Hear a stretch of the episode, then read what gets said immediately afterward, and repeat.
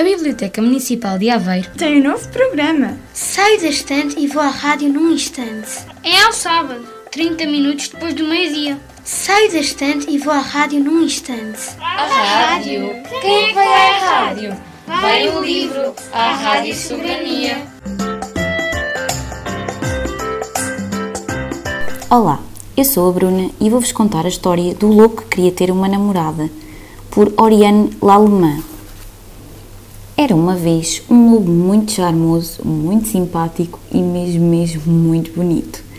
O seu nome é simplesmente Lobo. Mas o nosso querido Lobo ainda não tinha encontrado o amor da sua vida. Do que ele precisava mesmo era de uma namorada.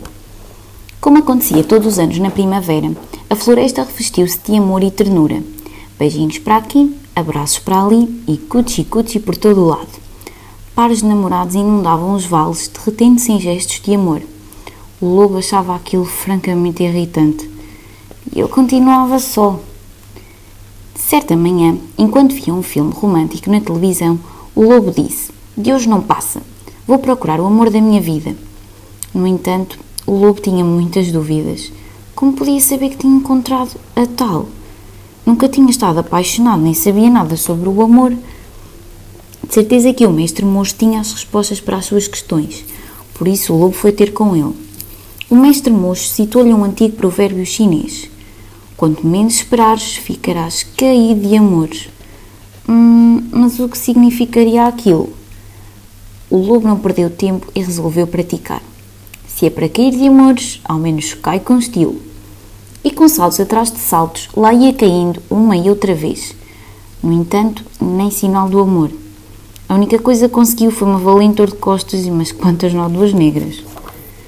O segredo está em seres elegante e muito sedutor, sugeriu seu amigo Alfredo. Por isso, o lobo tomou um longo banho de espuma, perfumou-se e vestiu uma camisa às flores. Uau, que pinta! O segredo está em seres original, aconselhou Valentim.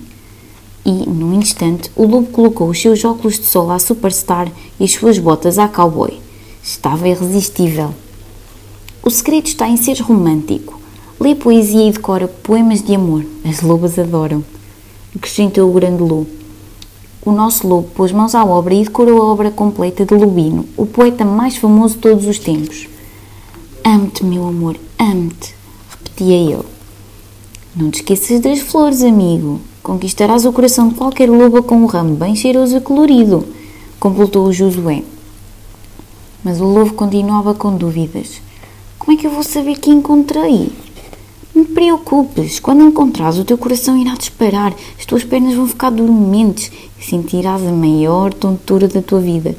E agora toca andar, disse-lhe o grande lobo empurrando-o porta fora.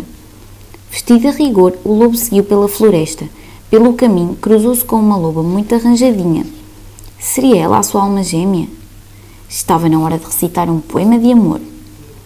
Meu amor, minha querida, estas flores são para ti.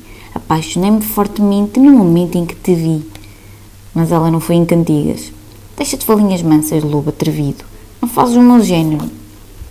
O lobo seguiu o seu caminho e andou tanto que as dores nos pés tornaram-se insuportáveis. Sentou-se no chão, tirou as botas e suspirando exclamou Que chatice! Isto encontrar uma namorada é mais complicado do que parecia. Acho que vou desistir. Quando se preparava para voltar para casa, Zaz, uma loba apressada, esbarrou contra ele.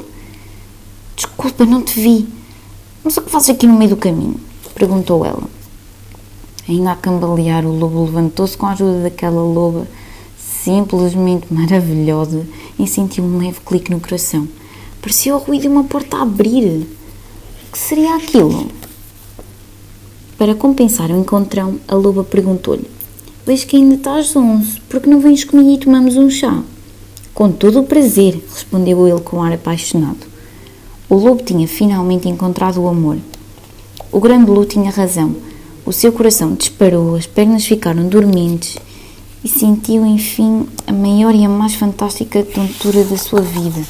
A Biblioteca Municipal de Aveiro tem um novo programa. Saio da estante e vou à rádio num instante. É ao sábado, 30 minutos depois do meio-dia. Saio da estante e vou à rádio num instante. A rádio? Quem é vai à rádio? Vai o livro à Rádio Soberania.